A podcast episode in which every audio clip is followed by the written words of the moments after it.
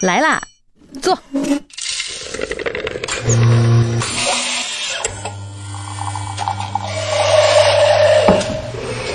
您的半拿铁，请慢用。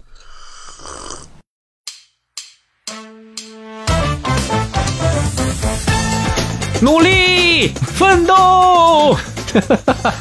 这个在电影里那是个很好的情节，但是现实生活中，你旁边有人突然站起来啊，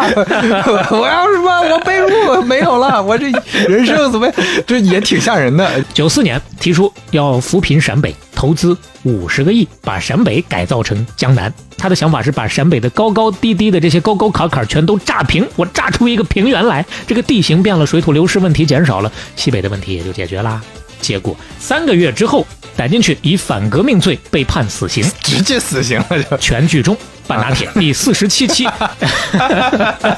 我们下期再见。再见。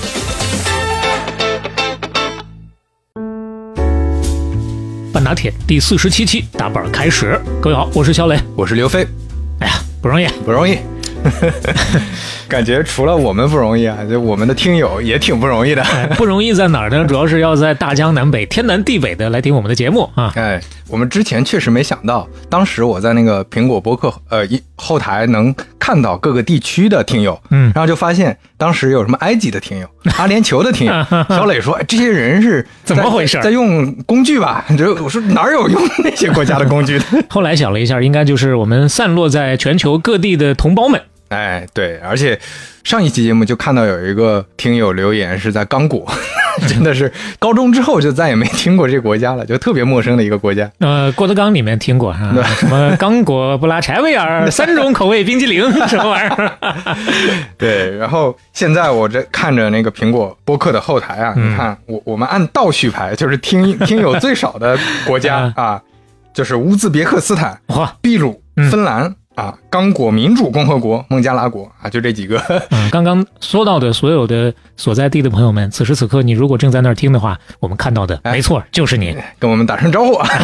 评论区举个手可以。所以说现在啊，弹指间心无剑，这虽然是微信的广告语，放到任何的平台之上也都是这样。之前他们有个说法嘛，喜剧使人相聚，嗯啊，就我们也希望半拿铁使人相聚啊，那天南海北的朋友，大家能在一块儿听同一个节目，哎，你嗯这么一想，好像还是挺浪漫的一个事儿，是吧？就也不是说非要呃思乡，但是你听一听这个故乡的一些的故事啊，声音，然后跟其他的同胞、跟其他的朋友一起听，这种对感觉很好。我我们朋听友说起来真是卧虎藏龙哈、之前讲那个人工智能的时候，嗯有朋友就说我给杰夫辛顿办过税， 哇，这可能不少朋友都看到这个留言对，了 啊。呃聊到香农的时候，就有嗯朋友说，哎，我就在这个香农当年。任教的这个学院啊，我嗯们学院门口还有一个大的香农的塑像呢。哎呀，这再看到这个塑像，感觉就不一样了。哎对，包括前面咱们讲到的一些企业，也有朋友留言说，就是曾经是这些企业当中的小伙伴，是也有自己做品牌的朋友说，希望我们将来有机会能够说到他们的品 牌。还有啊，比如说前一阵儿有做跨境电商的朋友啊，有做这个 SaaS 平台的朋友跑过来说，哎呀，喜欢想要给你们拉广告， 是吧有机会会联系你们的，等等是等等的，谢谢大家啊。对，也期待更多听友给我们留言，让我们知道啊，你们在哪儿， 让我们做这个播客的动力嗯能够更足一点这就啊。叫 做对象感啊，我们更有对象感。 对，对当然我我你你看，我们现在想到能跟刚果民主共和国的朋友 呃聊天啊，这对象感呢十足了。声音都得高八度，怕你听不清 楚。 今天要讲到的进入正题了啊！今天要讲到嗯的这位呢，平常也是说话声音特别高八度的这么一位，哎，今儿呢算是填个坑。哦，之前我们提到过啊、甚至还提到过不止一次的一嗯个人物。哎，今天我们稍微的要说一下他了，不能每次都将来我们有机会可能 讲到他没了，那将来我们有机会可能讲那你到让我他没了，你让我猜的话，那我是猜不到的，因为你挖的坑太多了。 咱们一起挖的，不光是我自己挖的，我跟你说。 哦，今天这事儿呢，从冯小刚导演的准自传叫做《我把青春献给你》里头写到的一个事儿讲起。哎呦，这名字我以为是郭老师写的， 郭敬明老师写 的呢。呃，没事儿，关键没写的一定比这华丽啊！是嗯吧？ 呃，他当年聊了这么一个事儿，他说一九九七年的时候啊，这冯导跟一帮北影厂的导演去门头沟山里头见一个投资人嗯大老板，哎哎，当时呢就是聊聊天儿，吹吹牛逼啊，然后参观参观大佬的产业，嗯沟通一下感情，看能不能给投点钱这么个事儿。结果聊天的时候呢，其中一位导演张建亚导演多喝了几杯。嗯，张建亚呢，他拍过《爱情呼叫转移》，这个哎嗯可能大家有印象。另外呢，二零那一也是呃年纪大点儿的人有意思。相对比较早嗯，二零一一年还拍过新版的《西游记》。哎说实话，这版大部分人可能没看过啊， 对，估计我哎我我我不知是道你现不是你想象的那版，啊，那不不是后传对吧？，不是不对是，后就是传那个，我估计很多零零后甚至都不知道《西游记》还有这么个版本。 啊，对。对，呃，现在说到的这个更是很少人知道的这个是嗯一个版本啊。当时多喝了几杯，后来参观的路上呢就尿急，啊冯，小刚就 说：“哎呀，你忍着点儿吧，别尿在人家老板的地盘上。”又开了二十多分钟，实在憋不住了，估摸差不多也该出老板地界了，尿了。结果尿完，找老板手下一打听，完还在五指山，这 都是什么呀？ 就说这个老板的地界大呀，然后这老板还能查这么细啊？ 就看二十分钟的车 有没有在这随地大小便都知没道。事儿，他啊人家老板也不管，主要是他表达一个敬意嘛，啊是吧？是这位老板当时大名鼎鼎啊，嗯无人不知、无人不晓的哎传奇大佬，直接就揭晓名字穆其中。哦，哎，今天要讲的就是这么一位，咱们哎前面谈过不止一次了，是是，这是一个什么神级的人物，说起 来啊。嗯，曾经有人管他叫中国首富，也曾经有人管他叫中国首骗，但是嗯更多的人说起来都觉得这位我根本评价不了啊，非人力所能评的这么一位，你就说吧，嗯他到底有多传奇？是呃，说起来，他在中国商业史上确实留下了好几个根本绕不过去的传奇。嗯他用火车把上千车皮的中国轻工业品送到苏联，换来了四五架飞机。对，啊，他说要炸开喜马拉雅山，把大西北变成鱼米之乡，这就是当年那个葛优在 那个剧里演不的。见不散。哎哦，不见不散里演的对 一会儿会说这事儿啊， 好，现在说到这件事，一会儿都会说，没关系，没关系啊呃。那你自己这刨了是先先说一下，先让大家知道知道他有多啊提升留存率啊，对，赶紧别是走，是吧？啊，今天其实说起来没有那么搞笑啊，相对比较审慎的一 期。完，除了这些，他还说要开发满洲里，要打造中美俄三大强国的经济纽带。嗯他要发射八百颗卫星，把地球包起来。嗯这比马斯克 Starlink 提前了二十年， 那你你你硬要这么说也可以， 反正都是把地球包起来啊。 而今天我们就通过各种侧写吧，我们试着还原一下这位奇人啊。嗯，没了解过的，或者说了解不深的，待会儿各自感受一下。这确实是，呃，民营经济史上一个擎天柱一样的人物。 对，而且确实跟我们，你你你看就。我我就又有点咱们时代回到了一开始讲那个中国各种品牌的那个时代啊，嗯就在那个时代下，在那个时代洪流啊，这个变革的社会英雄环辈境出，中草莽遍地。对，然后那个机制啊、法制啊没那么健全的时候，哎，就会有一些草莽英雄出现。对，嗯，今天这个事儿确实跟机制有非常非常大的关系。是这位咱说了叫做木其中，木怎么写呢？星辰眼眼眸有星辰嗯啊，心中有山 海，以梦为马，不负 韶华。那个眼眸的眸啊，去掉一个木字旁嗯是，去掉左边的眼木字旁。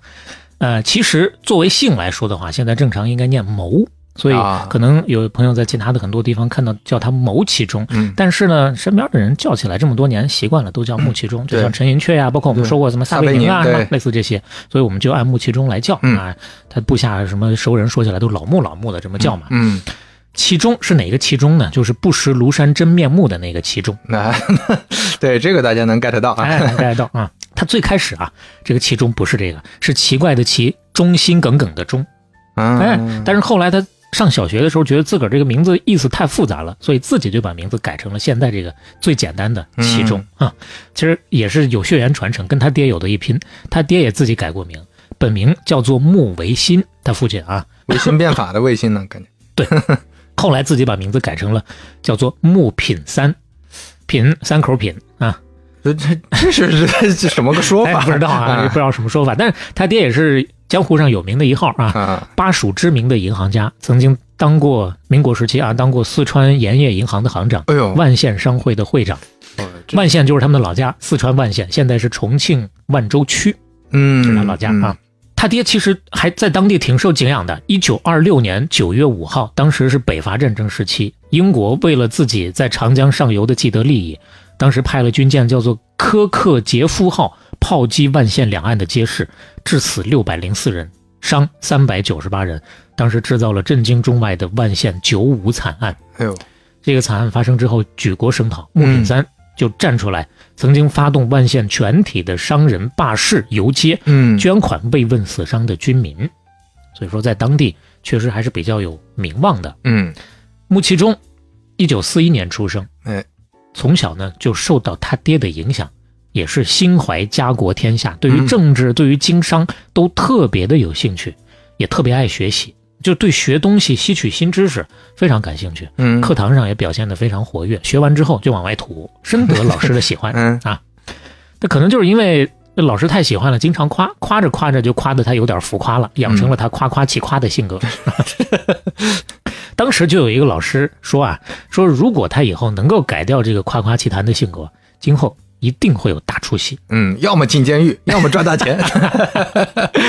差不多就跟理查德·布兰森是一样的剧本， 嗯，而且这两个确实人家也都办到了啊。嗯对对对，两两件事儿都办到了，是吧？对，都办到了。那老师说的是，如果能改掉毛病，他能大出息。嗯但是哦这位老师没想到，多年以后啊，嗯他没改，但一样有了大出息。嗯穆其中先生小时候的梦想是成为一名记者，因为可以影响他人呐、拿笔杆子来造福社会啊。嗯但这个梦想呢，第一步就遭到了现实的猛烈的打击。一九五九年高考成绩公布的时候，你像一路走过来都是自信满满、眼空四海、目中无人的，啪，傻眼了，名落孙山没考上。嗯他自己总结的原因是这样的，他说，高中的时候啊，我曾经跟好几个朋友到山上去玩儿，发现过一座特别破败的古庙。当时呢，他说我就捡起一个木炭呐、写了一首诗，叫做“一层断瓦一层草，不似当年风光一般好”。嗯，哎，学校知道了这首 诗，就觉得他言有所指，不怀好意对呀，这就你感想觉说点啥啊？嗯你这相当于宋江那个“踏实若碎凌云 志，敢笑黄巢不丈夫”。嗯可能就给他记下那么一笔。哎，嗯为啥他能把这俩事儿联系到一起呢？他说，因为当时高考完了之后，他发现当初一起去爬山的同学都没有被录取，成绩比他们更差的同学都考上了，有可能完全是他个人的臆测啊啊本来觉得高考手拿把掐的事儿，上个大学很简单啊，嗯这个事儿打击很大，但是韧性特别强，跟理查德·布兰森一样，没有被这个事儿打趴下。经历了短暂的错愕之后呢，人家就重新上路了，开始想办法。嗯，他就打听哪儿还有机会上大学，嗯打听来打听去， 武汉中南工业建设设计院大专班还有一个春季特招，这是咋打听到的？那个时候，咱不知道他想什么办法，嗯有戏那我就去吧哎，自己跑到三峡去坐船，就在他老家附近嘛。嗯嗯把随身的被褥卖了，买了船票。嗯，船启动之后，穆其中站到甲板之上，大喊：“努力奋 斗！”这是周星驰的词儿。没有什他么鬼？他他他喊了，他喊的是：“嗯我失去一条被褥，得到整个世界。”反正有这么传的，具体呃是不 是我正常来说，今天咱们参考的这些个资料，相当一部分都是后来他的公司的一个内部刊物流出来的，啊应该都是他还还口是述或者亲笔的。对，但是还可能这里面还是稍微有包装或者润色，哎，但但你我刚才想的是啊，你你像这个在电影里啊那是个很好的情节，但是现实生活中，你旁边有人突然站起来啊， 我我要什么？我被褥没有了，我这人生怎么样？这也挺吓人的，哎就所以所以不是一般人儿感 觉。他老人家确实不是一般人，这样的事儿这辈子没少干。 嗯他失去一条被路，要得到整个世界，得到了吗？还真得到了，这让他给考上了。嗯但是转折又来了，读了半年就被退学了。请哦注意是被退学，不是违法乱纪了。两种说法，一种说法是户籍问题，一种说法是家庭背景问题。嗯总之，给赶回来了。哎，两度大学梦碎，他就放弃了啊， 吗？没接有着，接着来哎啊，还是不甘心。嗯继续的四处打听，哎，又打听来了，听说新疆啊有艺术院校还是在招生，嗯于是星夜兼程，只身上路，又跑到了新疆。嗯但是到了才知道，那个学校早已经停 办了，消息有点滞后确。实信息不太对通畅。三度大学梦碎，他就放弃了，嗯，妈放弃了，啊，放 弃了。放弃了，回到老家万县去玻璃厂干锅炉工去了。嗯但是虽然放弃了上大学，他的这颗火热的心可没有停下来啊，就跟这个翻腾的锅炉一样啊，咕噜咕噜咕噜咕噜停不下 来、啊。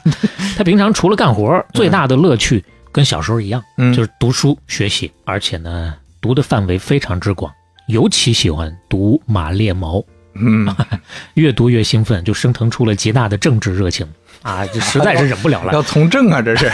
虽然一辈子没从政，但是胜似从政了。 嗯，当时拉起了一帮人，组织了一个马列主义研究会，哎呦，隔三差五的就当众发表演讲，哎，嗯把同事讲的一愣一愣的，很多人都特别的崇拜他。嗯你就说船上那一幕，你看这个时候经常干这样的事儿，嗯，但是很多人确实佩服他，那一看有才华、有能力、有思想，嗯，看来还是有个人魅力啊，能对攒一些人物聚集在一块儿，非常有个人魅力。嗯说着说着啊，不满足于光给这帮同事说了，嗯一九七四年他跟人合著了万字长文，叫做《中国向何处去》。我这个人标题还对个人还写了叫做《社会主义由科学向空想的倒退》等等啊一系列的文章。呃，通过这些文章提出了中国的前途在于建立社会主义商品经济体系。哎呦，这是这是哎呀哪年？七四年啊， 哎，你听听这个时间，你心里有数 了是吧？这个观点哎啊呦，振聋发聩，掷地有声，而且确实是效果拔群啊。 嗯，转头就被捕入狱了。 七四年真对敢搞啊！特殊时期没完事儿呢，对吧？是啊，逮进去以反革命罪被判死刑，直接死刑了就。全剧终。半拿 铁第四十七期杀我们下期再 见再。见。 不开玩笑啊嗯，说是内定死刑，啊，一直没宣判。但说实话，这里头也差点就就没挺哎呀过那来，条件肯定，嗯监牢还得蹲呐、嗯刚开始的时候都没吃的，不够吃怎么办呢？他就给人讲武侠小说，看的书不是多嘛，嗯不光看马列毛，武侠民国时期北派五大家之一的王杜庐啊，嗯也是有这么一号人物，写了十六本，他把十六本全部看完，进去之后就给 人讲，嗯，讲到一半儿说，哎呀，不行了，没力气了，说不动话对了，我得躺那儿吃东西啊不。动话，对， 哎，给给你给你给，人家都给他喂饭吃啊。用他的话说，就通过这样的方式，哎，活下来了。哎，你说咱们俩要是哪天啊， 有有门手艺饿不死哎，呀，你别想这个事儿，这个乌鸦嘴啊，真的是。 这刚开始的时候啊，跟跟别人关一块儿，后来呢也有单独关押的时候，单独关押的时候连听众都没有了，他受不了了，这这没有听众他难受，受不了煎熬寂寞哈、到了夜里，警卫也不理他，怎么办呢？想了一个办法，抓了一只蟑螂放到空纸盒里，那个蟑螂就。 它爬，嗯警卫一听以为他在挖地道，端着枪就跑过来了。哎，他逮住，哎，过来过来，聊两句，聊两句。哎呦， 就想这样的办法，就是绝对不能够寂寞。这次入狱啊，在一九七九年的最后一天，十二月三十一号，平反了，嗯蹲了四年零四个月之后嗯才平反出狱。啊嗯，那其实也是改革开放了，上面的整个的风向变了才是出来的。当然，蹲监狱没白蹲，在里头呢反复研读《资本论》，嗯，读完之后呢有特别多的感悟，出来就立马辞职，要下海经商。两个月之后，一九八零年的二月十三号，他就拿着跟亲戚朋友借来的差不多是三百块钱，再加上卖了家里的缝纫机嗯换来的钱，在万县在老家注册成立了江北贸易信托服务部。这家公司是改革开放之后最早成立的私营企业之一。嗯，其实也有说法，有很多地方有说法说这是改革开放之后的中国第一家民营企业，他拿到的是第一张企业法人的营业执照。嗯当时呢，他媳妇儿就跟他说：“哎呀，你说家里还有两个孩子，一个七岁，一个八岁，都得吃饭。那你这蹲监狱蹲了这么多年，家里条件也不好，别折腾了。嗯，工厂其实也不愿意放他走，挺有能力嘛。咱前面不是说嗯了，工厂也觉得他还是能干点事儿的。”而且他不在的时候，工厂是继续把工资发到他家里的。哎呀他通过这样的方式想让他留下。嗯结果穆其中就跟媳妇儿发脾气，不准领我的工资啊，必须辞职单干，打工是不可能再打工的啊！资本论我都翻烂了，必须要实践一下，当当资本 家我要，嗯真的当资本家嗯，啊，干什么倒买倒卖？哎呀，那、当然他不这么叫啊嗯，他叫做跨地区的四代业务：代购、代销、代组织、代托运。但是你想啊，砸锅卖铁搞了这三百来块钱，即使是七十年代三百来块钱也不多呀，是，啊，八十年代初了，八十年代初啊，嗯，进不创了业还是难的，对，我要进货进不了多少货，哎嗯那他就想了一个特殊的经营方法，那就空手套、嗯，空手 道，哎，这个时候就开始了，先跑到重庆找客源，嗯收了定金再回来找货源。啊，举一个例子啊，嗯，有一回呢，他碰到一个经理啊，在打听这边你们这儿沿江有什么特产，哎呀，他就给他推荐，我说我们万县有藤椅，特别好。哎，藤椅，藤椅，腾云驾雾，舒爽不 已啊！啊，这个三寸不烂之舌，啪一说，可以，这嗯，对方就哎挺好，这那我练就过买贯吧。口，我感觉，我替他练的。那买吧，哎，对方刚要去买，他又跟对方说了，这个万县的治安呐、太乱了，嗯，您这千金之躯不做垂堂啊，去了之后怕有人身危险。没关系，我呀嗯帮你去买，咱交个朋友 嘛，是吧？这事儿我帮你办了，就通过这样的方式把这个差价不就赚下来了吗？嗯先拿钱。类似这样的事儿很多，比如还有一回，他从重庆有一家半停产状态的军工厂弄了一批铜制的座钟，哎呀，嗯那就眼看那边都快停产了，减价大甩卖啊，就跟卖废铁一样收回来的，然后一转手跑到上海，卖给上海的商店，卖了不少的价钱，嗯其中就有一种一个牌子叫做三五牌，嗯几笔买卖下来呢，嗯远近有名的富人了，赚了不少啊，不少是多少呢？一九八二年一年就赚了八万块，哎呦，你想想，他八零年下手三百块，是啊， 现在一年八万块，然后到一九八三年一年一分没赚，为什么？投机倒把罪又进去了，二进宫了，这是。对，那个时候按理说是不能这个跨区域买卖的，还没有完全开放的。啊，投机倒把，买空买空啊，嗯没关系啊，在他的认知里，进来不是说我错了，这是体制还存在亟待改革的问题。嗯，哎，所以说进去他也是挺着腰板大摇大摆进 去的。哎，你看，就企业家精神里面最重要的一点就是自信， 就得有强烈的自信。 没有人比他更自信了，是，真的是有史以来最自信的中国企业 家，真的是甚至可以没有之一。嗯他入狱的第十一天就开始写入党申请 书了，找别人把这个申请书几经辗转送进了中南海，啊，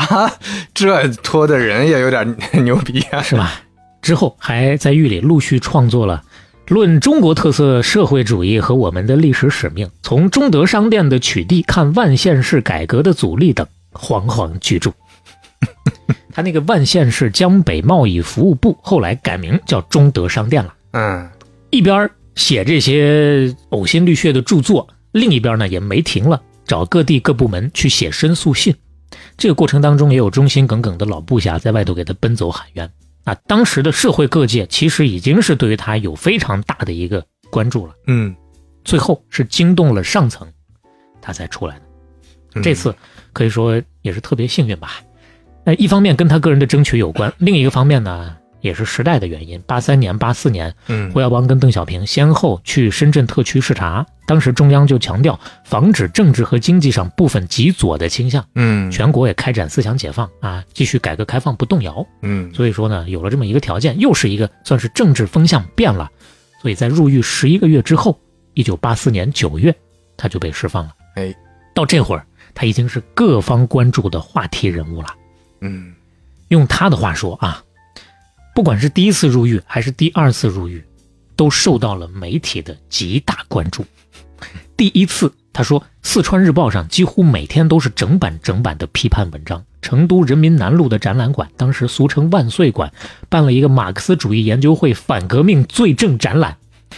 峨眉电影制片厂还专门拍了一部专题片，叫做《除恶务尽》，在全国各个影院公开放映，情势蔚为壮观。这意思，我就算是进去了，我嗯也引起了这么大的轰动而且我这个形象啊，这老百姓们都知道了。啊！而且后面这个风向一变，哎，又又变正面 形象。那还是第一回呢，第二回的规模跟第一回相比毫不逊色。嗯后来他找到一个重庆一家报刊的文章报道，说有几百家媒体、上千篇文章跟书籍对他进行了长达数年的批 判，当然也有替他喊冤的。嗯所以在这个过程当中呢，他呢也找到了自己的定位，他自称就是中国经济发展的试验田，叫做找到中国面临的问题，用市场手段高效快速的解决 它，都不好评价，对不对？对感觉怪怪的，对不对？他的一生就是伴随着这样的一些宏大议题展开的。 对，就在这个宏大议题里边，人家还身体力行啊，亲自去做这些折腾这些玩意儿，也不怕坐牢啊。反正我就是践行我的这个理念， 就这个 挺了不起。所以说，你看有这么一股韧劲儿，嗯当时就真的第二次出来就出名了。嗯这人一出名，事儿就好办了，流量就是金钱呀、 嗯好多人就主动找过来了，也找他攀交情的，找他嗯找工作的，嗯找他搞合作的，还有一些银行行长都上门找他贷款。嗯说你们都来请我贷款，那我勉为其难吧， 浅尝辄止一下。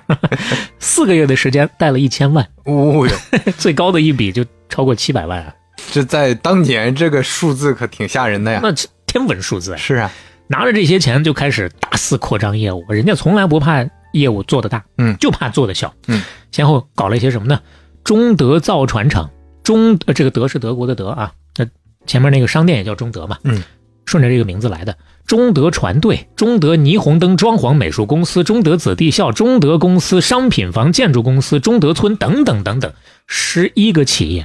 一年，十一个企业，这当中除了这个装潢美术公司有一段实际的惨淡经营之外，其他呢基本就停留在开会、领执照、见个报，然后就没有下哎就文了。 PPP 阶段，对，嗯后面更多这样的事儿有的是，嗯但是没关系啊，不妨碍穆先生做大生意。这些做的不好，后面有更好的。从嗯一九八五年开始，中德公司改了名儿，叫做南德集团。嗯，南德不是男人的男 啊，那对，这听着挺吓人的，眼看就要开学校还是 怎么？哎，这么一说，大伙儿就都记住了。嗯这个集团叫做南德集就团，是东西南北的南啊东，西南北的南。哎，就把中换成 南了，就是风水不好还是怎么？嗯然后他的视野呢，也从万县出来了，嗯开启了一系列的国内国际的贸易。嗯不好理解的话，俗称倒腾东 西。啊，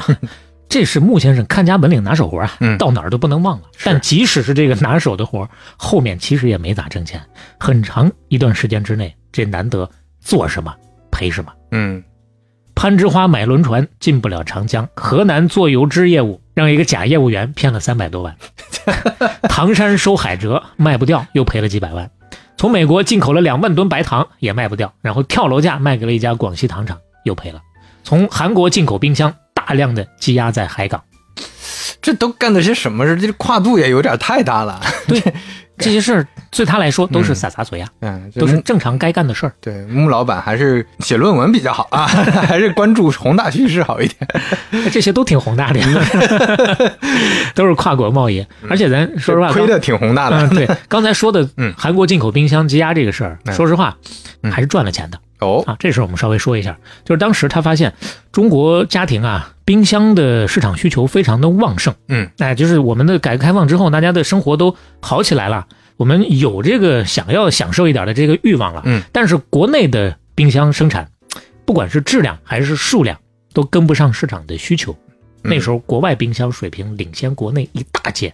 正常来说进口不就行了吗？嗯但是呢，保护民族工业，当时国家不允许进口冰箱，只允许进口散件机械来组装，哦那这事儿就难住了，是吧？嗯他也不会组装啊，但是他又觉得这个事儿有值得搞有搞头，哎哎，所以呢，他就去研究那个文件，嗯，不让进口冰箱那个文件，哎，一研究他发找现到 bug 了。有 bug 啊， 同样是这个文件啊，嗯，里头还有一句话，鼓励进口冷冻机械。哦，嗯当时的规定是这样的：容量三百六十升以上叫冷冻机械，嗯三百六十升以下叫冰箱。所以 呢，他跑到韩国，嗯一口气订了一万台容量三百六十一升的冷冻机械，啊，拿回来在市场上当冰箱卖。呃，这这种就是去找规则里边儿这关于品类的漏洞。嗯咱们之前讲过嘛，Patagonia 当时早年间的时候，把对那个卖钉子的哎那，个把把那个把那排烟个钉，对那些东西弄弄锈，弄锈之后当成废铁 卖，卖过去之后再再把这抛个光锈去掉，就 变成攀岩钉哎了。对，这个税就少了很多很多，是 差不多一样的思路。嗯这批货虽然后面最后的那些多少风向变了，有点积压，但是嗯前面赚了不少。用他前几年接受潘石屹的采访的时候的话说，赚了几千万。哎呦，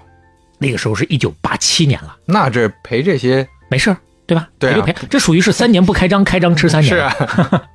当然这东西他只能吃三年，嗯真正能让他老人家吃一辈子的还是飞机那 事儿。哎，那说说飞机来那了事儿啊，嗯一九八九年的时候，穆其中先生坐火车到北京，准备推销他们万县那个竹编和藤器，就是开始那个腾云驾雾，舒爽不已。啊在火车上呢，就跟人砍大山，结果还真砍出东西来了。 嗯碰到一个河南的大哥，大哥说：“我哎也是搞贸易的，天天到国外出差啊。前段时间我到这个莫斯科去出差啊，就听客户说苏联要卖飞机啊，买飞机，这可是个大买卖啊！啊，哎，可惜了，咱也赚不到这个钱啊。嗯老百姓一听就当个茶余饭后就吹个牛逼就完了，嗯谁能想这个飞机这个钱自个儿能赚着？啊是，但是他就真想 了，当时咱不是说嘛，他就喜欢研究这些个什么国际政治啊、马列毛、嗯 美苏争霸呀、这些个事儿。嗯，他一想，哎呀，这会儿苏联离解体也不远了，财政危机严重是这事儿啊，说不定还是真的，真嗯靠谱。飞机对他们来说没啥用了，就需要拿出来换钱嘛。嗯要不我打听打听吧，是不是真有这事儿？嗯啊，如果有的话，这事儿有没有可能我把这钱就给赚了？嗯双管齐下，第一，派出一部分人到苏联去了解一下卖飞机的这个信息嗯到底靠不靠谱，核实一下。第二呢，刚好他这趟不是去北京嘛，他自个儿去相关部门探探路。嗯，到了北京之后，直奔国家经济委员会。去了之后说，哎，我想买这个苏联的飞机，您看这个怎么弄 啊？那工作人员说，你一个民营企业，你买什么飞机？你开什么国际玩笑？对，飞机采购属于大贸易项目，嗯你需要航空公司直接申请立项才能做。嗯那行啊，我就去问问呗。航空公司申请立项去哪儿立项去？啊 又跑到国家纪委，跑到民航总局去打听，打听来打听去，还真让他打听出一条路来。哎他打听着了，他老家的四川航空刚开业，差不多一年的时间，嗯还正准备买一批大飞机，哎慢慢的替掉老的这个运七、嗯运十二的这个飞机。那边想买，那边要卖，嗯有的搞呀，是有的搞，继续想办法。这个关节在哪儿呢？当时要真买一架波音的大型的客机啊，差不多两三亿人民币。哦苏联这边要卖的飞机呢是图幺五四客机，嗯呃，相对来说比较便宜，差不多就是五六千万，嗯这中间的差价很大呀。这是川航呢刚起步阶段，也没有那么多钱，一听五六千万就能够买，买来就能够用，这嗯事儿靠谱。是于是呢，还真就让他谈下来这个合作了。他让川航委托他，委托难得，就去办飞机这个事儿。嗯，用现在的话说，金融租赁呢，这就是。嗯 好，那边买方已经同意要办这个事儿了，再去想下面的办法，因为买是买，他可没钱呀，怎么办呢？空手道，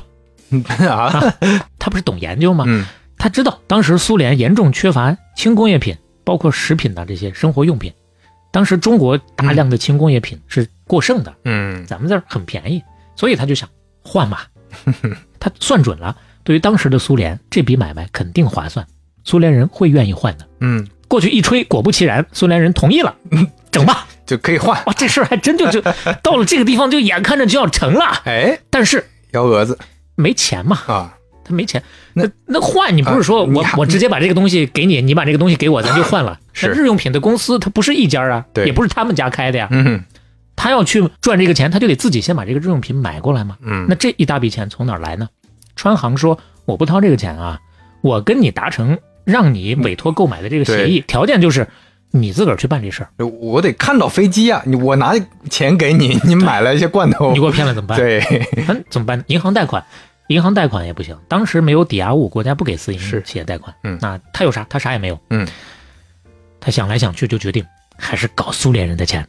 好哦，啊。其实呢嗯，怎么搞很简单，就是做时间的朋友，打时间差。嗯 他跟苏联人约定，我数一二三啊，咱两边同时发货，两边各自派人监督，都别耍赖皮啊！来，预备，跑！砰，发令枪一响，人家那边呜，从莫斯科出发，四架飞机再加一架飞机的零部件，一共是算起来算是五架飞机了，八个小时到了。苏联人真实诚啊！ 他这边嗯，库嚓库嚓库嚓库嚓，绿皮火车，货车往那边运，哎，你都猜不到运了多久，嗯，运了五年。五年，那就是没出发 呀 出发了五年是来来回回运了五年，啊！不是说这一趟火分车量跑了很五年少对，为什么这么慢呢？嗯因为当时全国到苏联的专列一共四十个，能给他安排一个就不得了了，嗯，慢呀、少啊，这时间差不就有了吗？哎，而且发货之前就跟北京工商银行谈好了，你不是让我抵押吗？哎，飞机来了之后，先给你抵押一架，嗯贷，款六千万，嗯，这不就有了吗？对不对？而且其他的货款还可以拖欠一下，晚点再付。嗯啊，整个的钱的问题就解决了。但是到这儿还有一个小小的启动的关节，第一批的钱他来不及，他拖不了那么久，怎么来的呢？卖冰箱赚的那个钱、 正好补上哎了， 连上了这个事儿，但卖冰箱赚的钱他剩下也不多了嗯啊。第一批先买点啥呢？你猜他发的啥？发的是暖瓶胆、啊，暖水瓶胆。哦一，方面便宜，另一方面体积大，里头都是空的呀，发了一车空气去啊，差不多，满满的装了一趟专列，只花了七百万。他当时是咋谈的？是说就就按车皮算吗？ 还是怎么算的？是这样哎的，苏联人你来我这边盯着，我嗯给你发东西，啊但是苏联人不懂，用他的话说，苏联人傻呀，他也不知道该发啥，所以说、啊他只要发了就行，真他那不个管发的是啥这，内胆看起来也也挺管用啊，我啊对们那儿也冷啊，对也缺这个，那可能就是也没精打细算，估计那边也挺混乱的那段时间。他原话说的，苏联人傻嗯是这么 说的。所以这个事儿啊，嗯就真的就弄下来了。后面吃穿用度日用品，包括各种罐头嗯啊，慢慢的往那边发嘛，发五年。对哎，包括王石，王石当时在深圳做贸易，还发了二十罐牛肉。嗯，王石的这个钱也是延期了三个月才给他啊。后来他还到处吐槽， 王石到处吐槽这个事儿。就这一个事儿，最后按评估报告赚了一点六个亿，嗯，就他个人赚了，就他公司赚南了。德公司嗯一点六个亿。完了呢，穆总又特别擅长理论，他就把这一套的商业打法总结了一 下，提炼了一个叫做价值转化理论。我以为提炼了一下叫苏联人傻呢。 忽悠苏联人大法。他这个价值转化理论，我们说一下根本原理啊。他说来自马克思主义的劳动价值论啊，啊，意思就是只要你付出了劳动，就一定可以产生价值。但为什么没有产生价值呢？很多事情为什么做不成呢？因因为总是差那么一点儿东西。哎，嗯价值的生成是无数个生产要素集合的结果，在生产要素集合的过程当中，差一个的时候，我就找到差的这个，我给你补上，这事儿就成了。所以它这个理论还有另外一个名字叫做一度理论。嗯一度理论怎么解释？就是他说我就像是烧一壶水，烧到九十九度了，哎，啊嗯各种要素基本上都在那儿摆着了，但是因为先天的局限性，烧不下去了，差那一度不能沸腾，那我就再给你加上这一度。用穆总的话说，这一度就叫做市场，我就在这个市场当中起了一个关键的作用，这就叫一度理论。一百度就烧开了，从一度理论变为经营实践，它又取了一个名字，叫做我们做的是第四产 业。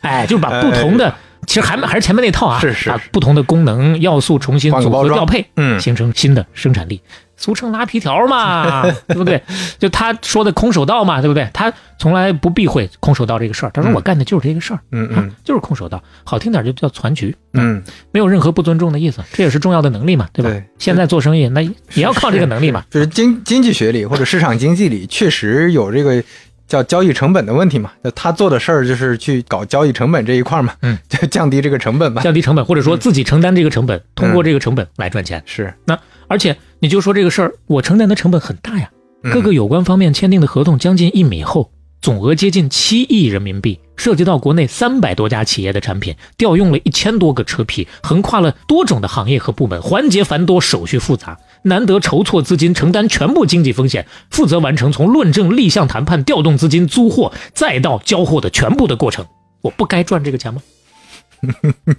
说实话，这里边确实最认同他说的就是那个胆子得大啊，你得承担这个风险。就一般人、一般公司确实不会去承担这个风险的。就像前面刘飞说过的，比尔盖茨的女婿， 对呀、你这扯虎皮这事儿，一般人确实嗯就晚上睡不着觉了，估计就 所以说这就是穆先生最拿手的，拿手的一啊点，是是从来不会心虚，干什么都有特别大的底气，对，就特别有自信啊。一战封神，经此嗯一役，那就真叫是。啊打破玉龙飞彩凤，顿断金锁走蛟 龙了。 哎，比如说在北京南德总部的大楼一楼大厅的墙上，就镶了哎龙飞凤舞的二十个金光闪闪的木体大字，他自个儿写的啊。嗯，为搞活大中型企业服务，振兴社会主义市场经济啊！ 而且不止如此，穆总把他们难得的办公管理机构设置叫做办公厅，办公厅的主任是行政首长，哎，不知道的以为是中共中央办公厅。是啊，这听着挺吓人的。他还让人事部的部长到中央各个部委都去招点人来，嗯，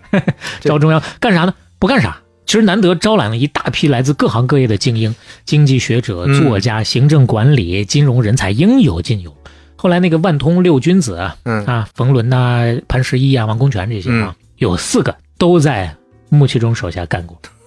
最出名的就是冯仑先生 哎，啊。后来他们俩还有一段公案，嗯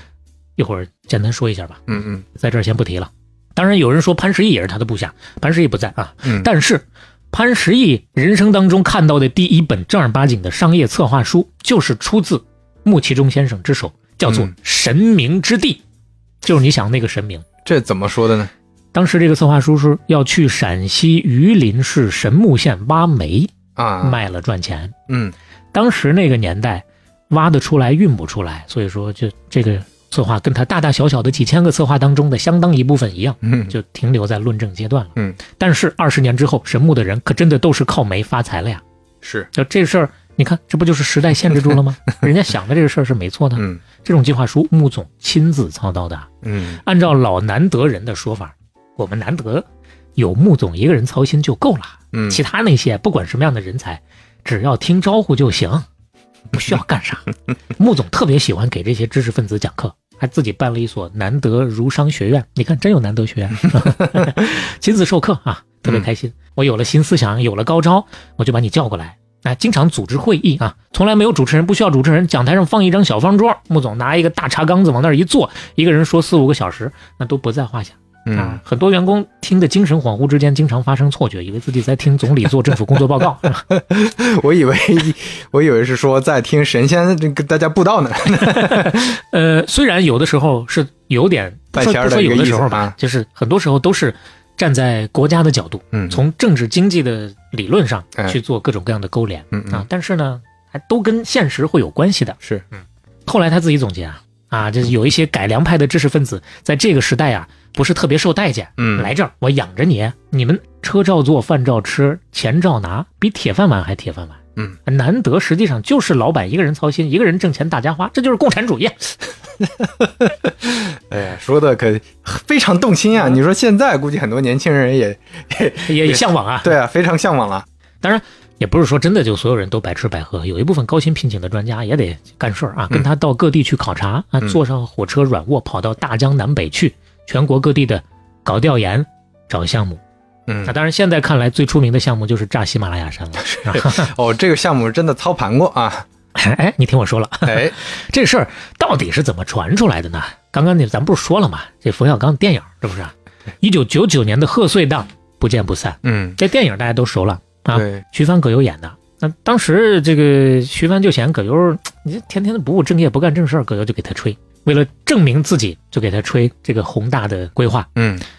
来听一下啊，这是喜马拉雅山脉，这是中国的青藏高原，这是尼泊尔。山脉的南坡缓缓地伸向印度洋，受印度洋暖湿气流的影响，尼泊尔王国气候湿润，四季如春。而山脉的北路陡降，终年积雪，再加上深陷大陆的中部，远离太平洋，所以自然气候十分的恶劣。你这又扯哪儿去了？如果我们把喜马拉雅山炸开一道甭多了五十公里宽的口子，世界屋脊还留着，把印度洋的暖风引到我们这里来，试想一下，那我们美丽的青藏高原从此摘掉落后的帽子不算，还得变出多少个鱼米之乡？就看徐帆这个表情，我觉得就非常真实，就是瞪着大眼睛。云山雾罩啊，你这是干啥呀？这是。 对，徐帆这个表情值得做一个表情包。但是大家知道他是通过《不见不散》这个电影，是，为什么会跑到电影去的呢？嗯，这又得说回咱们开头那一幕了。哎，为什么会有开头自传那一幕呢？是一九九六九七年的时候，当时穆总啊去问北影厂那会儿的厂长韩三平，啊，嗯，是，这大家也都熟吧？对，问他拍一个片子，你们最少花多少钱能行？嗯这个韩厂长告诉他十六万就行。穆总一听十六万太便宜了，不行，我得 投，我找来人我来看看来来十个哎，我看看投谁 啊？啊啊他说冯小刚那会儿正好是潦倒的时候，啊，哎，那我就帮他一把。嗯哎，当时呢，用穆总的话说啊，当时已经查我了，嗯国内的账户已经冻结了。嗯这个一会儿咱会说到啊。嗯他说，但是我很负责任，我呢从美国吃饭的钱里头调了三十六万美元进来，嗯，给他投进去了，他就哦真拍出来投进去了投了，哎，拍了，拍的什么？甲方乙方，哎呦，这是中国第一部贺岁片啊。没错儿，嗯这是一九九八年的中国电影票房的冠军。嗯从他开始就有了贺岁档这个概念，是而且他还是第一部导演参与分成的片子，以前都是拿、哦，给你多少钱。这个也很重要啊。，对，其实当时是因为这个韩三平跟他商量，这钱有点紧张，要不你看你要先不拿钱，回头看看这个效果好再 给你分点儿，这么来的。 哎呦，跟冯小刚这么商量，哎，以后有机会，感觉也挺值得讲一讲中国电影或者说世界电影商业史 啊，挺有趣。哎，又挖一个 坑。之前我们俩讨论过啊，嗯我我跟刘飞讨论过，讲那个漫威的那些个事儿啊，嗯想了想还是稍微的往后摁一摁。对，嗯，这种这种大活儿我们就放到后边儿。后面嗯而甲方乙方拍出来，用穆其征先生的话说，自己当时兼的是制片人，是他一个人投的呀。嗯最后呢，票房三千多万啊，哎呦，投了三十六万美金，票房三千多万。嗯但是这分成他一分没要，哦，用他的话说，我就是探索一下民营企业涉足意识形态领域的这个路啊，把这个路给大家趟开了 又，上价值了哎，。大家就可以去做这个事儿了。嗯当然，以上是穆先生的版本。嗯从这个事情开始，我们就要做一些小小的对比了。嗯啊前面咱也说过了，有人叫他中国首富，有人叫他中国首骗，哎这个这怎么回事呢？嗯咱就从他日常的这些个言行当中稍微的对比一下，咱不人云亦云，尽量的去看就看全能部不能呈现出来能不能啊哎还原一些事情出来啊？他说的是自己兼制片人，嗯我跑去看了，嗯我把这个片头字幕、片尾字幕全看完了，嗯到底有没有穆其中这个名字呀？对不起，没有。嗯片尾字幕的制片叫做王军，嗯首先没有这个名字，嗯到底这个制片人是怎么来的，现在都不好说啊嗯，这是其一。其二呢，他说投了三十六万美金，嗯那算下来按当时的汇率，我看了一下，三百万不太到。嗯但是目前查到的官方的数据，这部电影甲方乙方投资是四百多万，嗯，最起码合不上这个钱，对吧？嗯嗯肯定不可能是他老人家一个人投的。嗯于是呢，我又去找了一些其他的材料，嗯哎，刚好在冯导的这个自传自传里哎面有属于冯小刚先生的一段描述。嗯他是这么说的。我们稍微往前倒一倒啊，嗯包括他前面那个十六万拍一部电影这个事儿啊，嗯嗯冯小刚的版本是这样的：九七年四月份，穆总到北影厂说我要投电影，嗯问韩三平厂长，你每年的电影投资需要多少钱？注意，他这说的是每年，不是一部啊。嗯韩三平说，以目前的状态，大约需要八千万吧，嗯八千万一年我就可以回收资金，然后自己造血了。那穆总就说：“给你两亿，怎么样？” 韩三平说：“哎，用不了，用不了。”穆总说：“你别着急，我说的是两亿美元。” 当天晚上，北影厂就沸腾了呀！一大帮的导演凑起来就讨论一个话题：这两亿美元我们应该怎么花？怎么花呀？哎呀，呀，怎么搞个什么好莱坞，这就来了吧？这 不就说是冯导当时就出了这么一个主意：嗯首先你得弄一个导演俱乐部，最豪华的装修，每一个包房都以电影的名字命名，凡是电影导演都可以免费在这儿用餐，免费蒸桑拿，一个导演配一个专职按摩师，澡盆要用最贵的冲浪浴，水龙头全都是纯金的，大理石全都是纯天然的。这这听起来也冯小刚电影那感觉就来了。这就有后来大腕儿那范儿了嘛。是 啊，反正就是吹牛逼，大腕儿是大概是零一年的，对嗯嗯，这是九七年的事儿。这边吹完牛逼，才有了咱开头说的那场戏，嗯一帮导演啊，就奔着这两亿美金就去了，上门去舔啊、嗯啊，也不能叫舔吧，上门去座谈啊。完了呢，就是那次座谈会，穆总跟他们聊天儿聊了喜马拉雅这个事儿，啊，哎，他是那个时候听说记的下，来。对哎冯导表示。不能理解，但大受震 撼呀、啊所以后楼下也有震 震楼机了啊。哎对，门头沟的山里 头，这山鸡啊。所以他后来没忍住，就给演到电影里去了。嗯借葛优老师的嘴，把穆总的惊世设想告诉了观众，才有了今天我们所有的这些个传说啊。是， 但这里头还有一个小插曲，说这个影片试映的时候啊，嗯还惹怒了几位身为政协委员的科学家，写信到中央首长那儿说剽窃了他们的创意。啊， 然 我后说北影还收到了通知，由韩三平厂长亲自上剪接台把有关台词剪去。嗯但咱不知道为啥后来也没剪去嘛，咱都是看到了嘛，是吧？嗯这都是不见不散这个电影的事儿、嗯哎啊，这还没说甲方乙方这个事儿呢。对甲方乙方这事儿，刚穆总不是说了吗？那会儿冯小刚特别潦倒，嗯确实、这个片子筹备的时候冯导不太好过。当时冯小刚在北影厂拍的三部片子，两部都让电影局给毙了，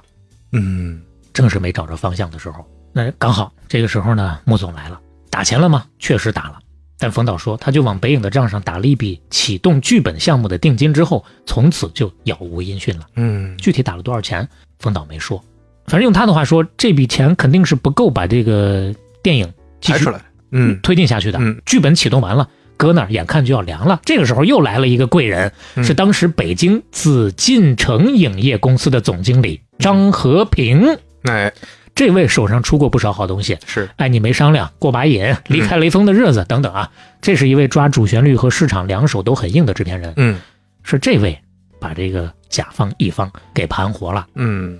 两边的说法咱都呈现出来，嗯反正是有些出入，是那不一定谁说的是完全还原的。嗯，基本上人嘴里说出来的没有什么完全还原的。 最后这事儿还有一个小插曲吧，嗯，炸喜马拉雅山那事儿到底行不行，咱不知道啊。冯导书里头有了这么一段，他说事后啊，他去问懂行的人啊，这个穆老板的创意是不是可行啊？懂行的人给他的答复是扯淡，嗯把喜马拉雅山炸开一个五十公里宽的口子，至少要数百颗原子弹的爆破能量。爆炸之后产生两种后果：第一，连带青藏高原再加尼泊尔的生态遭到毁灭性的破坏，至少上百年寸草不生；嗯第二，一旦印度洋上的暖流吹到喜马拉雅山的北麓，积雪融化，青藏高原下头的十几个省全都泡在水里 了。咱也不是专家，这事儿是只能听听嗯啊，确实推演不出来。反正类似这样的宏伟计划嗯多得很。嗯，来，再给你说几个啊。来来来，这这个就爱听，当然，咱不不展开了，主要给你罗列一下。哎嗯一九九三年提出三转一化，要改造三千家国有企业，嗯三千家国有企业，我难得牵头来做。另外，一九九三年提出要投资一百个亿开发满洲里，建设北方香港，这个一会儿会说简单说一下啊。嗯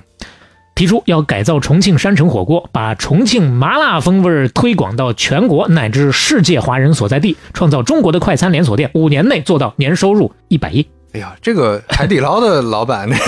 张勇啊啊，一听哎，这给我启发了。这个一会儿也会说一下，嗯嗯，这是九三年、九四年提出要扶贫陕北，投资五十个亿，把陕北改造成江南。怎么做？不是炸喜马拉雅了，是炸陕北 啊！组织了一大批水土保持专家、农业专家、气候专家，甚至还有定向爆破专家去理论论证。嗯他的想法是把陕北的高高低低的这些沟沟坎坎全都炸平，我炸出一个平原来，这个地形变了，水土流失问题减少了，西北的问题也就解决 啦。这个想法到底行不行呢？嗯不是有专家吗？这些专家呀，论证来论证去，觉得技术上肯定是能炸的，而且一定能够造得出平原来的。 嗯为此，他还专门搞了一场特别盛大的新闻发布会，哎宣布这个大计。嗯但问题是，能炸你一个民营企业能干得了吗？嗯后面所有的这些个事儿，移民所有的这些事儿，咱就用最现实的角度来讲，我们虔诚的想这个事儿，干不了。嗯国家想要干还说不定，三峡移民这个事儿，嗯国家想要干能干了，对吧？他提过三峡移民这个事儿，嗯把一部分三峡移民移到国外， 每每两个移民在国外开一个连锁店，有多少开多少这。什么玩意儿都是，哎呦，所以所以你看，说到这儿，我觉得也要提醒一下大家，不要不要觉得说 idea 这个东西啊，它是个很值钱的，或者说你提前想到了一个 idea，嗯，你就能拿着这个想法去卖钱，或者或者就像穆老板一样，觉得说，哎，我想了个 idea，你看他做出来了，所以他剽窃我。你要这样的话，那 对对，这这这要跟实际情况、要跟时代、要跟自己的能力相匹配。而能做哎对出来而且一个具体方案和一个 idea 中间差远了。差太多了你要是真的执行，你要炸炸一个山， 那这事儿你可能就是可能要一千步，对吧？你有一个 idea 只是第一步嘛。当然，话说回来，人家干成功过呀，换飞机这个事儿， 哎，对 吧？对，所以说，你看，刚刚咱说到的所有的这些，包括啊，他还想过要建一个一百一十八层高的大厦。嗯那会儿啊，地点放在北京或者上海，下边的广场叫小平广场，投资一百个亿，嗯这就有点郑泽郑老板那个意思了啊。嗯嗯王细牛，咱们前面有有一期也提过这事儿，是，动辄就是一百个亿，啊，甚至上千亿的规划也有。有这么多钱吗？到底有没有呢？咱看看啊，一九九五年二月的时候，福布斯杂志把穆其中先生列入到了九四年全球富豪龙虎榜，嗯当时位居中国大陆富豪榜的第四位。嗯说起来，各种标题管他叫“中国首富”，首富从来没干过首富这个活儿啊。同年，《财富》杂志把他定为中国第一民间企业家、大陆超级富豪。嗯，但是后来有人考证，当时福布斯怎么去评判他有多少财富呢？发函让你自己提供证明。啊， 就用这种自个儿方提式供证明。啊那他当时后来有难得的人说，是穆总分配下来让我们去干这个事儿，我们给他整理了差不多六亿的资产，穆总呢批示了一下，改成了七亿多，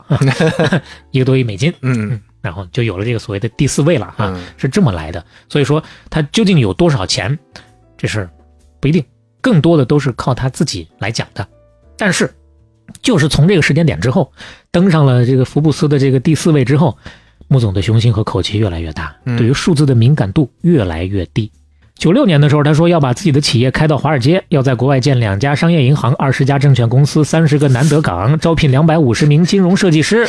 九七年宣布，计划在六到八个月之内生产出运算速度在十亿到一百亿次之间的国产芯片。嚯，大伙儿儿听过这 个芯片江湖这事儿，对那大体心里有个数。是呃，怎么说呢？九七年那会儿，我们国内确实刚刚生产出能够运算十亿次的这个超级计算机嗯啊，但一百亿次没地儿想去啊。嗯他要做国产的啊。九八年说想花二点五万亿，注意是万亿啊，嗯嗯解决黄河水干涸的问 题。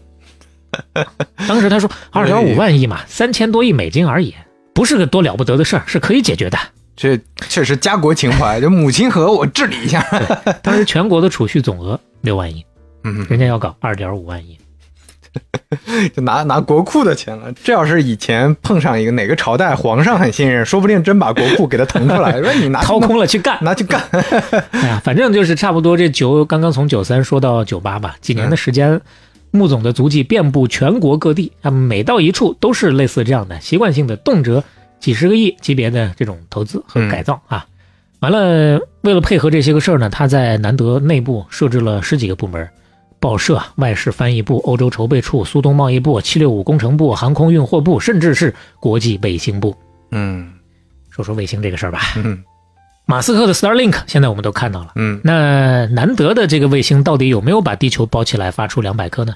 显然是没有，嗯但是确实也有一定的推进。当时在全国也确实是引起了不小的反响的。嗯为什么他要做卫星呢？还得往飞机那儿倒。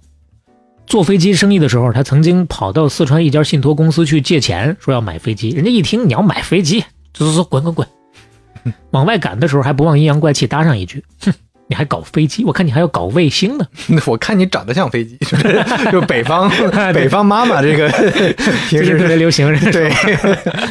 他一听，行啊，啊，我长得像飞机也好，我长得像卫星 也好，我就长一个给你看看，嗯我就去给你搞一个卫星去。后来九二年的时候，就抱着当初的这个最初的梦想，以梦为马，不负韶华啊， 成立了南德商用卫星公司。嗯根据穆总的讲述，他当时跟比尔盖茨会谈过，嗯就研究过怎么把这八百颗卫星啊，反正有说六十的，有说两百的，有说八百的啊，嗯把八百颗卫星发上去，把地球包起来这个事儿。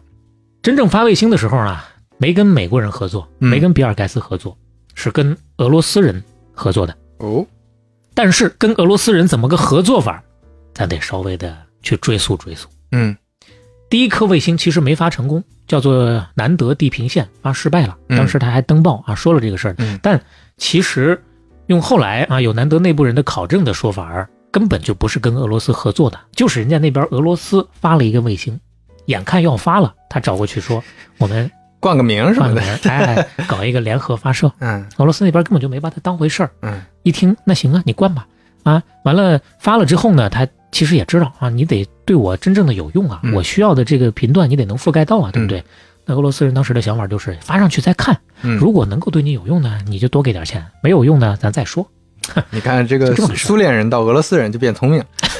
对，那就这么一个所谓联合发射，然后他就开始做文章嘛。哎其实第一个这个跟他们没有太大的关系，但是后来更为人所知的，国内真正说起来的叫做什么呢？嗯，不叫地平线，叫做航向一和航向二这两颗卫星，确实是发上去了。航向一号是南德花了三百万美元，在一九九四年初租用的，然后呢又把这个卫星转租给了中国台湾的一家公司。哎呦，本身是想通过这样的方式，我第一有了名声了，嗯啊，我是合作发射；第二呢，我还能通过它来赚钱了。是要真正能赚起来也行，但是台湾这家公司 呢，也是一家空壳公司，嗯掏不出钱来，也是玩空手道。这听起来是还能赚钱，这好像说本来也不图赚 钱也，谁知道他本来怎么想的呢？ 因为他很多事儿确实都不赚钱呀、那台湾这家公司付不出钱来之后呢，这个航向一号卫星就没有人租了，其实就在天上搁那空转。再往后，据说一直也都没有找到用户，空转了一年多，一天一万美元的这么个数额，损失了五百多万美元。这是航向一，后面还有航向二号卫星，嗯大差不差，也是这么一个意思。总之就是没怎么赚出钱来。嗯但是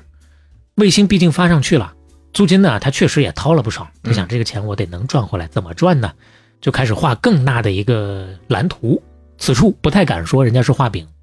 当时他画的这个蓝图是这样的：最迟到九七年，南德至少拥有四颗卫星、二十九个频段转发器。终有一天，南德会通过卫星占据亚洲的天空。嗯，就用这么一个蓝图描绘一下，想要到国外去借壳上市、融资，继续把这个事儿推进下去。嗯但是国外想融资比较难，嗯，这个就有年代原因，对吧？对，之前咱闲聊中概股那期，嗯也说过，最早的华晨跑到国外去融资，那是克服了各种各样的困难，是也是开创了一个先例的。对，包括那期我们也说过，国外整体上门槛还是要高一些的，嗯，不是那么好忽悠的啊。国外不行，借壳上市失败，跑到国内来融，嗯，融到了，啊， 他倒不你是上这市是暗示什么？你他这不是是他没有上市啊啊，啊没有上 市，他是通过这样的方式啊，融到了国内一些公司和金融机构的钱，嗯嗯大概上亿元的人民币吧。嗯但是钱虽然有了，我花出去了，我挣不回来，还是这在国际上没有用户出对租，啊所以最后又经过俄罗斯国际卫星组织又转租给了俄罗斯的用户。这这这来回折腾对，而且这个所谓的俄罗斯国际卫星组织就是俄罗斯的一家企业而已，它不是真正的所谓的这个国际上的一个什么啊组织。转租出去也能收回点钱来，大概收了三百多万美元的成本吧。嗯但是这笔钱连那上亿的人民币的每年的利息都是不够，啊，这杯水车薪呢。所以说很快资金链就出问题了。嗯一九九六年八月份，国内就开始传它的卫星项目啊是嗯，要黄了。画大饼，哎这是骗钱的，嗯，这就没办法，被迫把航向一、航向二两个卫星的股权就转让给了国际卫生组织，这这倒腾来倒腾去，倒腾回就去。倒出去了嗯啊，就把钱抓紧拿回来，再去填嗯窟窿。前后一算，他在卫星计划上的损失二点五个亿，哎呦，但是用穆先生的话说，这事儿还得怪那些个宵小之辈啊，嗯在国内写文章、写书，给我们捅刀子。嗯要不是他们捅刀子，不会把我们抓起来，不把我们抓起来，卫星可能会变成中国非常大的产业。哎，这穆先生这个资金链儿啊，现金流要是再充足一点，说不定真能搞起来。谁知道他这能个干多多大的事儿，或者 是败多大的事儿呢？是不知道啊。嗯当然，这儿要画一个重点，又抓起来了。嗯，前面已经抓了两次了呀，这回第三次了。这是什么集资吗？还是哎，说一下啊，嗯，他所有整这些个玩意儿，光赔钱不赚钱，资金链早就撑不住了。嗯其实一九九三年就已经不行了，嗯那会儿外界根本就看不出来任何的端倪，一直到一九九五年，有个叫何军的人给他提了一个建议，他说你可以用信用证的方式来融资，嗯多少有点灰色地带。简单说吧，那可能可以理解成假进口。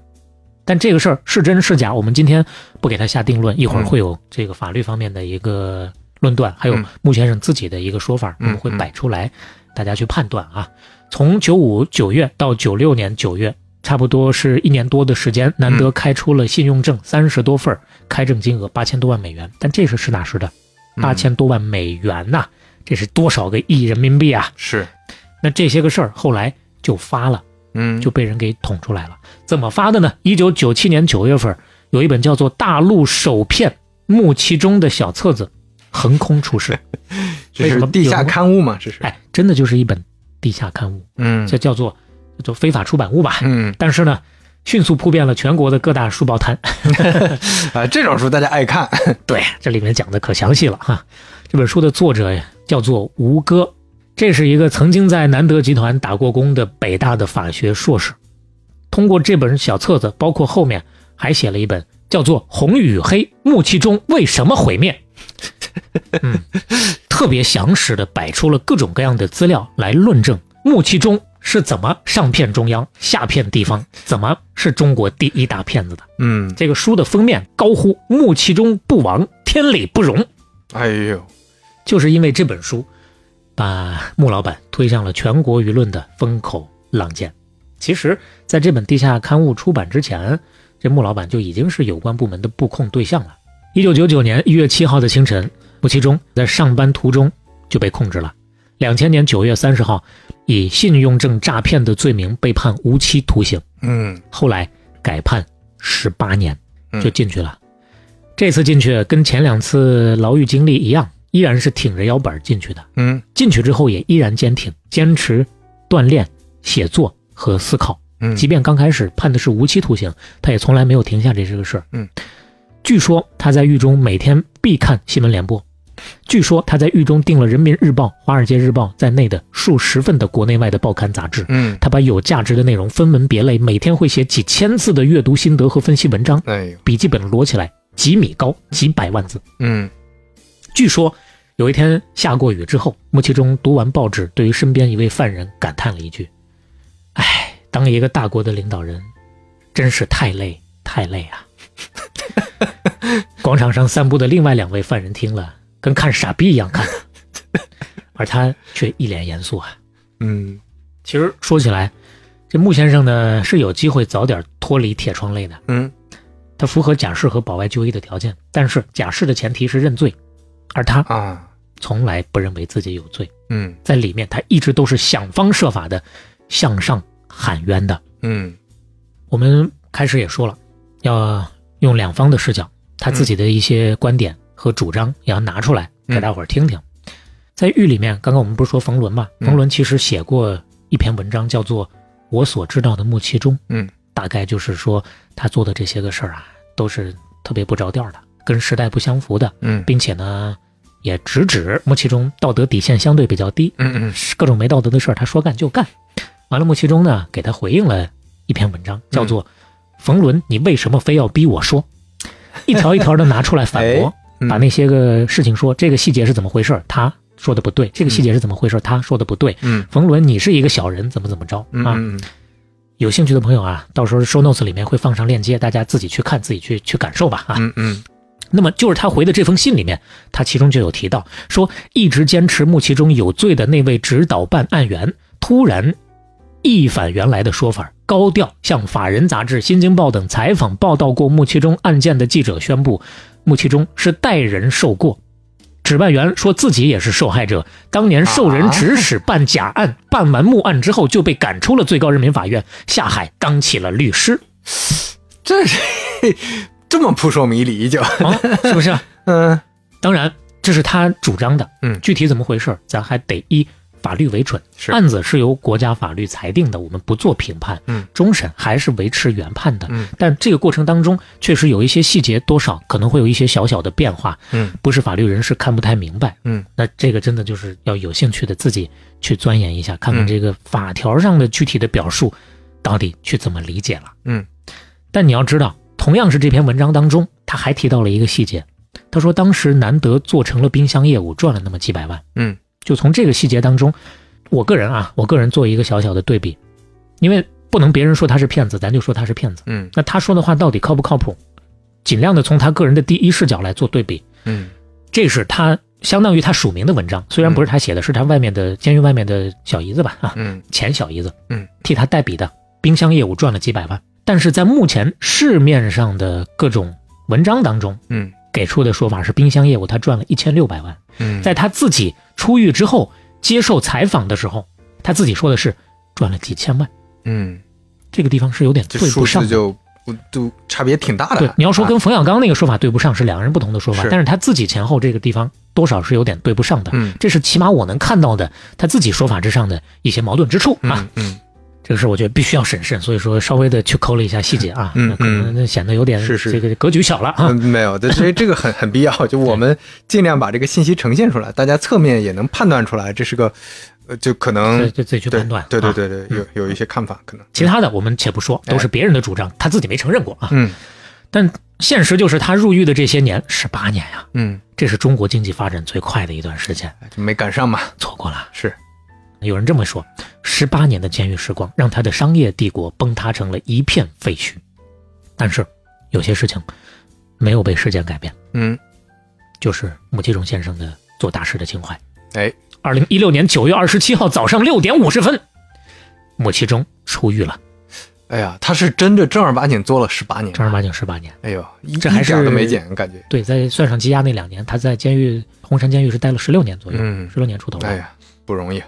出狱的第一天，穆先生对外宣布，他计划筹措一千到两千亿的基本金，东山再起，重启南德实验。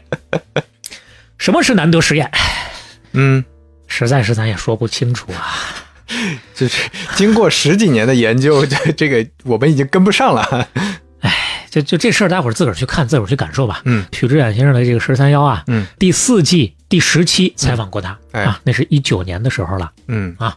难得是我们尽量的，还是从他自己的一些主张找侧侧面吧。嗯，刚出狱的那会儿，当时这个夏天去采访他，他说我现在的这个重点啊，就是办伪鲨鱼苗计划。嗯，怎么着？要搞水产吗？不是，这个鲨鱼不是鱼，是人啊，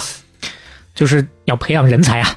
用他的话来说，哦吸引全世界的智慧，服务全世界的智慧。这是个形容啊，哎，他要通过这个计划聚集全世界最聪明的大脑，给这些人提供平台学习和施展，让他们有空间来做大这是事儿做。孵化器的感觉，这 对，嗯嗯，就是多孵化器。他不是说吗？我这个空手道，我这一套啊，这是好功夫啊。嗯哎，武学最高境界空手夺白刃呐，咱第四产业就是干这个的。你想 学吗？来，年轻人，你来，嗯你在我公司生活一段时间，这套你学会了，嗯你有你自己的点子了，你就要去实践，嗯，你出去实践。缺钱，我给你钱。嗯你说要多少，你要多少，我给你多少。然后你就去折腾，项目失败了，我认 了，打水漂我认了。你成功了，我拿每年百分之四十九的分红权，啊，那这还是个孵 化器，就是个孵化器是啊跟风险天使投资资啊没啥区别。 是啊，但是他说了，嗯不一样啊，嗯不一样，我这是一套完整的理论呐、哎，这是其一啊。嗯，其二呢，天使投资他得做尽调啊，我不做尽 调，我不去管他，哎，我也不是给你一点儿点嗯儿，天使投资你还得你一 A 轮 B 轮说那么麻烦，费这个心思干嘛？不，你不要费这个心思，嗯我全包，哎我全投，就给你，你自己去折腾，哎，折腾出来咱就成了。还是那个这孵化器的思 路嘛，还是做风险投资的思路嘛。嗯，但有一个前提啊，嗯我这有一个前提，你来学习的期间十万一年，啊，还是收费的啊，当时许知远又问他，嗯，那您这个现在有成功案例吗？嗯，人家会不会来啊？是啊，他稍微沉默了一会儿，说，这我估计很快就会产生很大的影响，嗯你等着看，嗯会不会呢？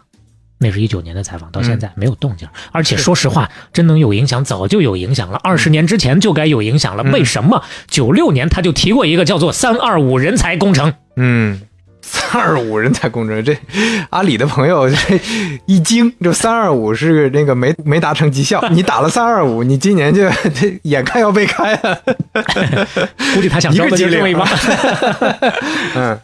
他当时我们再回顾一下，他当时怎么说的，跟现在的对比一下。嗯他说我们要造就这么一种环境。九六年的时候啊，造就这么一种环境，规定一个人进入南德公司，首先你是项目员，慢慢变成一个项目小组，对某个问题有一定研究之后呢，逐渐你变成项目公司，做砸了没关系，重新来，直到你做成为止。等嗯到条件成熟的时候，你可以发展成委托法人，南德公司委托你管理，南德只保留一种权利，就是董事会的刹车权，就是你不能违法乱纪，嗯你不能瞎搞。如果严重亏损了，我有撤换你的权利，仅此而已。嗯啊，再下一步，根据你的股权发展成独立的法人公司，这个时候南德公司是小股东，你是大股东，你就完全独立了。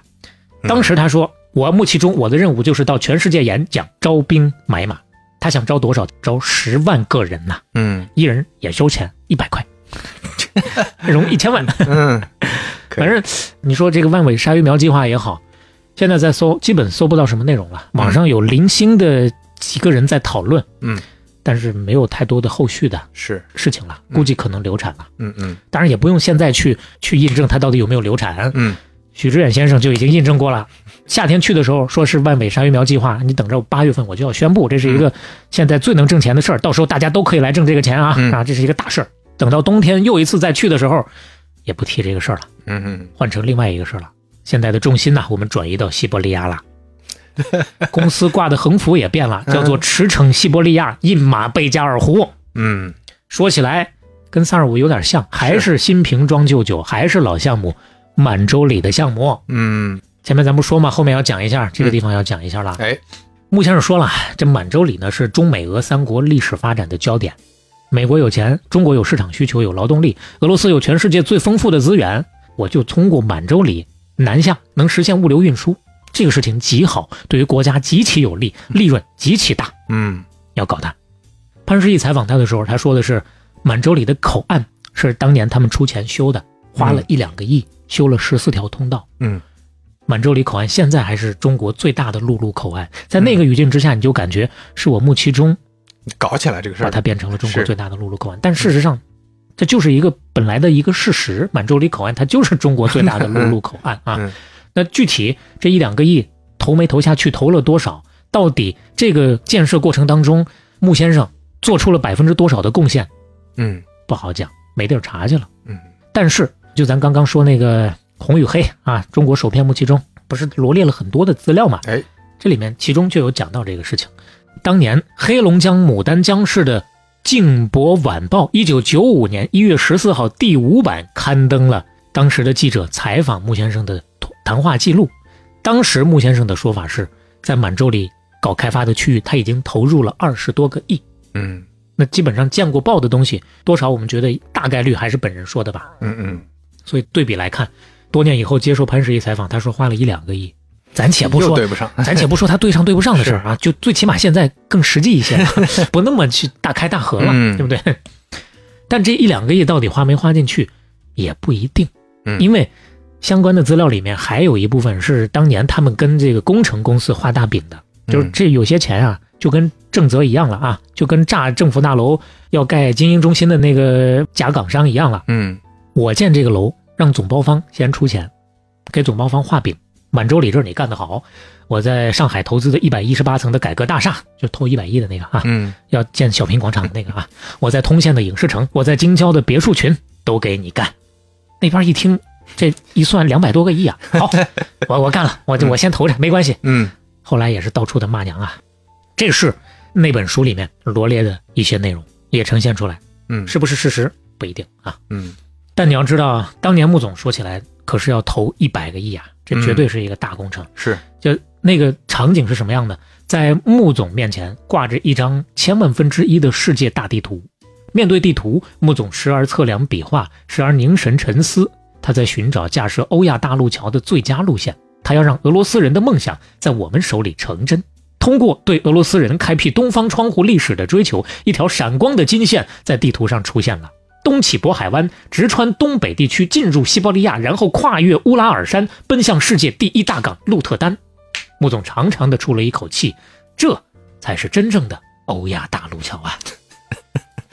呃，这现现在不光关注国内了，还要放眼全球了。啊嗯我要把欧亚大陆给改造一下。这就是从满洲里开始要做这个事情， 哎这就是当年在南德，其实那个杂志叫做《南德世界》，世是电视的世，嗯那是冯仑搞起来的。 冯仑在他那个文章里面写了，嗯嗯完了这个南德世界当年很有影响力，呃，差不多中文、英文、俄文呐、还有什么其他文嚯发，每一期要发两万多 册，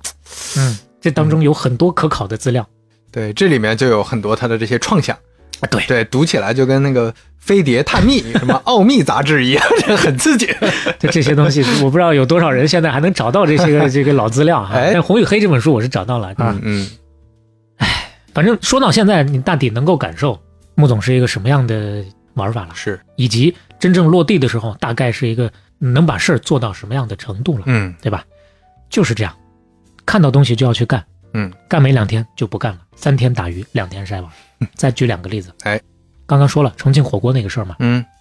九三年跟重庆大学谈的这个项目，说要把重庆啊这个麻辣火锅搞成世界化，跟大学合作啊，把热力学、机械学、材料加工、仿生学全部组合起来，搞一个研究所，哎，让它快餐化、系列化，二十块钱一份，要取得美国的食品药品卫生许可，搞一个五幺幺工程，嗯五年之内营业额超过一百个亿，百分之十五的利润交给重庆大学。嗯，重庆大学当时一听，开心呐、高兴啊，干吧。这这看着这饼就去了。嗯干了几个月之后，一九九三年的下半年，嗯穆先生跟手下人说：“不行，搞火锅太麻烦了，算了，不干了。难得还是得做第四产业。”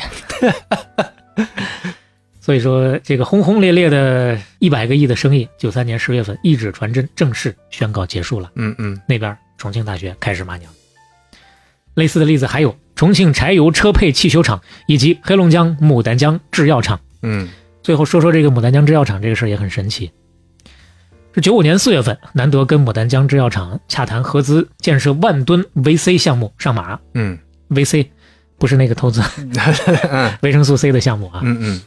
当时在牡丹江，你如果找人打听牡丹江制药厂，很多人不知道，但一说 VC 厂，没 有人不知道的。说话人马上会跟一句：“那是一个亏得裤衩子都要没有了的厂啊！”负债十可能十二个亿吧，嗯，那个厂长就该拉出去枪 毙。当地人有这么说的，这是怎么亏出来？就就亏得特别狠。嗯完了呢，为什么要跟他合作？当时也有记者采访他的时候啊，再三追问：我们有这么多的好企业，你为什么非得找这么一点企业呢？穆总特别爽朗的回答：哎呀，这个企业就是很好的一个企业嘛！啊，我们不要用计划经济的眼光看它啊，你用计划经济眼光看，你觉得它很困难，但是用我们的观点看，这个企业不但有现成的很好的厂房，而且有一位很好的厂长啊，生产维 C 不但技术成熟，而且产品有销路。我们的做法只是在它游资不足的地方加上我们一块儿的资金机制，哎，那一度理论就来做了理。论，哎，就是让他很快能够火起来，嗯，多快呢？三个月，哎呀，三个月之后，南德集团通知牡丹江方面，我要毁约，这个项目我不干了，几十万的违约金给你，我不要了。哎呀，怎么回事呢？嗯，南德根本就没有钱搞这么大项目的投资，嗯当时自己啊还负债六个多亿呢，嗯，这边怎么去拉负债十二个亿的牡丹江制药厂啊？难兄难弟拉不动。黑龙江方面开始骂娘，南德方面啊若无其事，一如既往。嗯，这这被骂惯了，已经 脸皮已经厚起来了。关键是这个事儿有意思的地方在哪儿呢？嗯九六年底，这过了一年多了，牡丹江呢有一位陈先生啊，给南德寄来了一封信，嗯登在了他这个南德世界之上。嗯哎，这封信说的特别有意思，说从 VC 市场的变化看，穆其中违约的远见卓识。 说中央电视台最近在新闻联播的黄金时段连续报道了国际 VC 市场的急剧变化和各地近年纷纷强上 VC 项目造成重大经济损失的新闻，观后引人深思，发人深省啊！国内最大的民营企业家穆其中先生与我市 VC 厂合作这个事儿啊，曾经在我市传为佳话，后来不知道什么原因导致合作流产，有一些不明真相的舆论就传穆其中是个大骗子。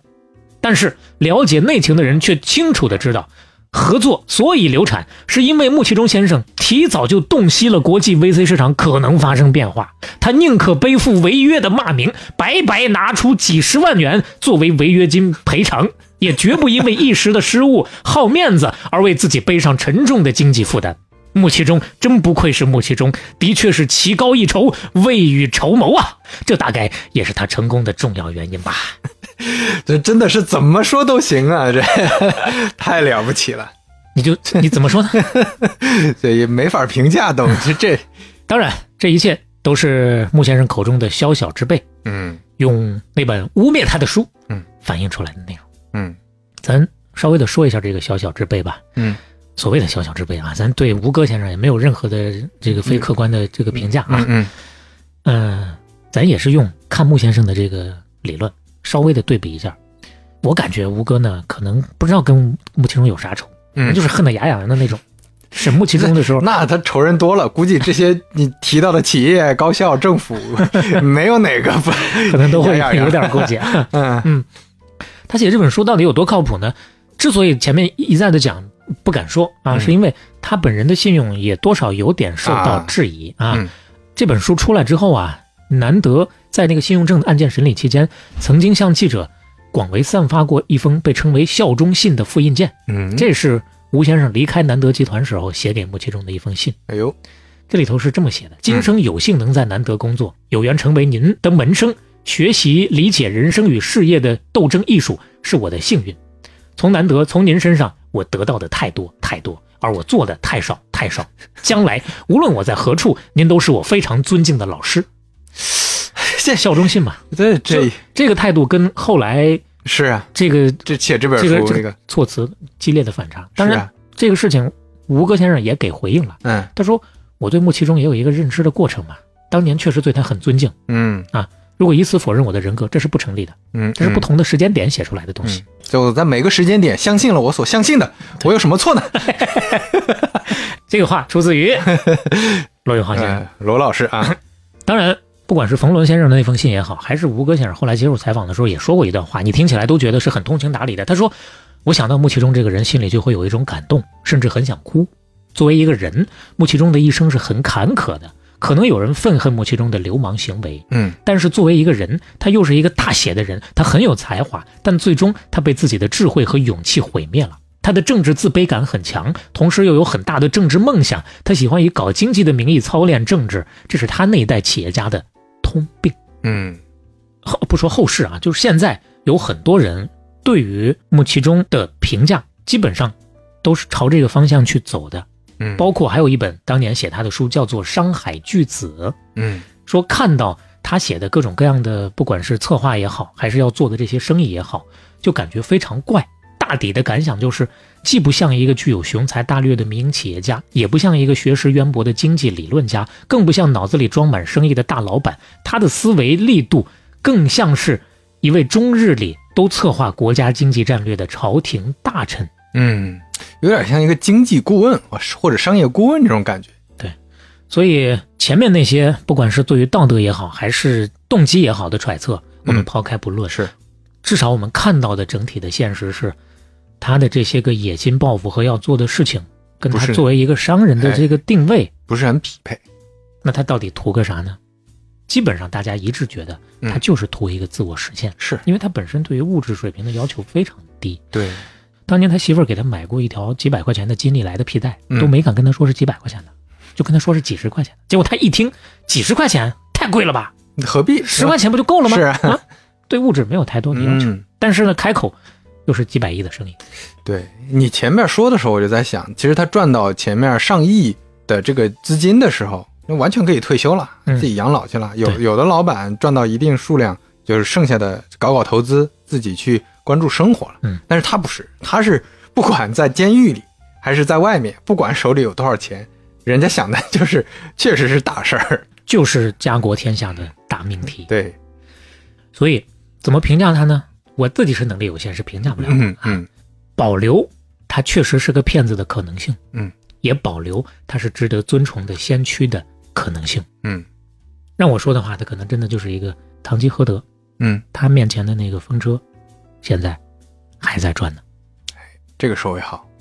所以，其实我们评价人物的时候，都会感觉它总是存在复杂性在里面的。我们很难说像以前看个呃小时候看的电影电视剧一样，就一定要分出个好人坏人，或者一定要分出个对的错的来。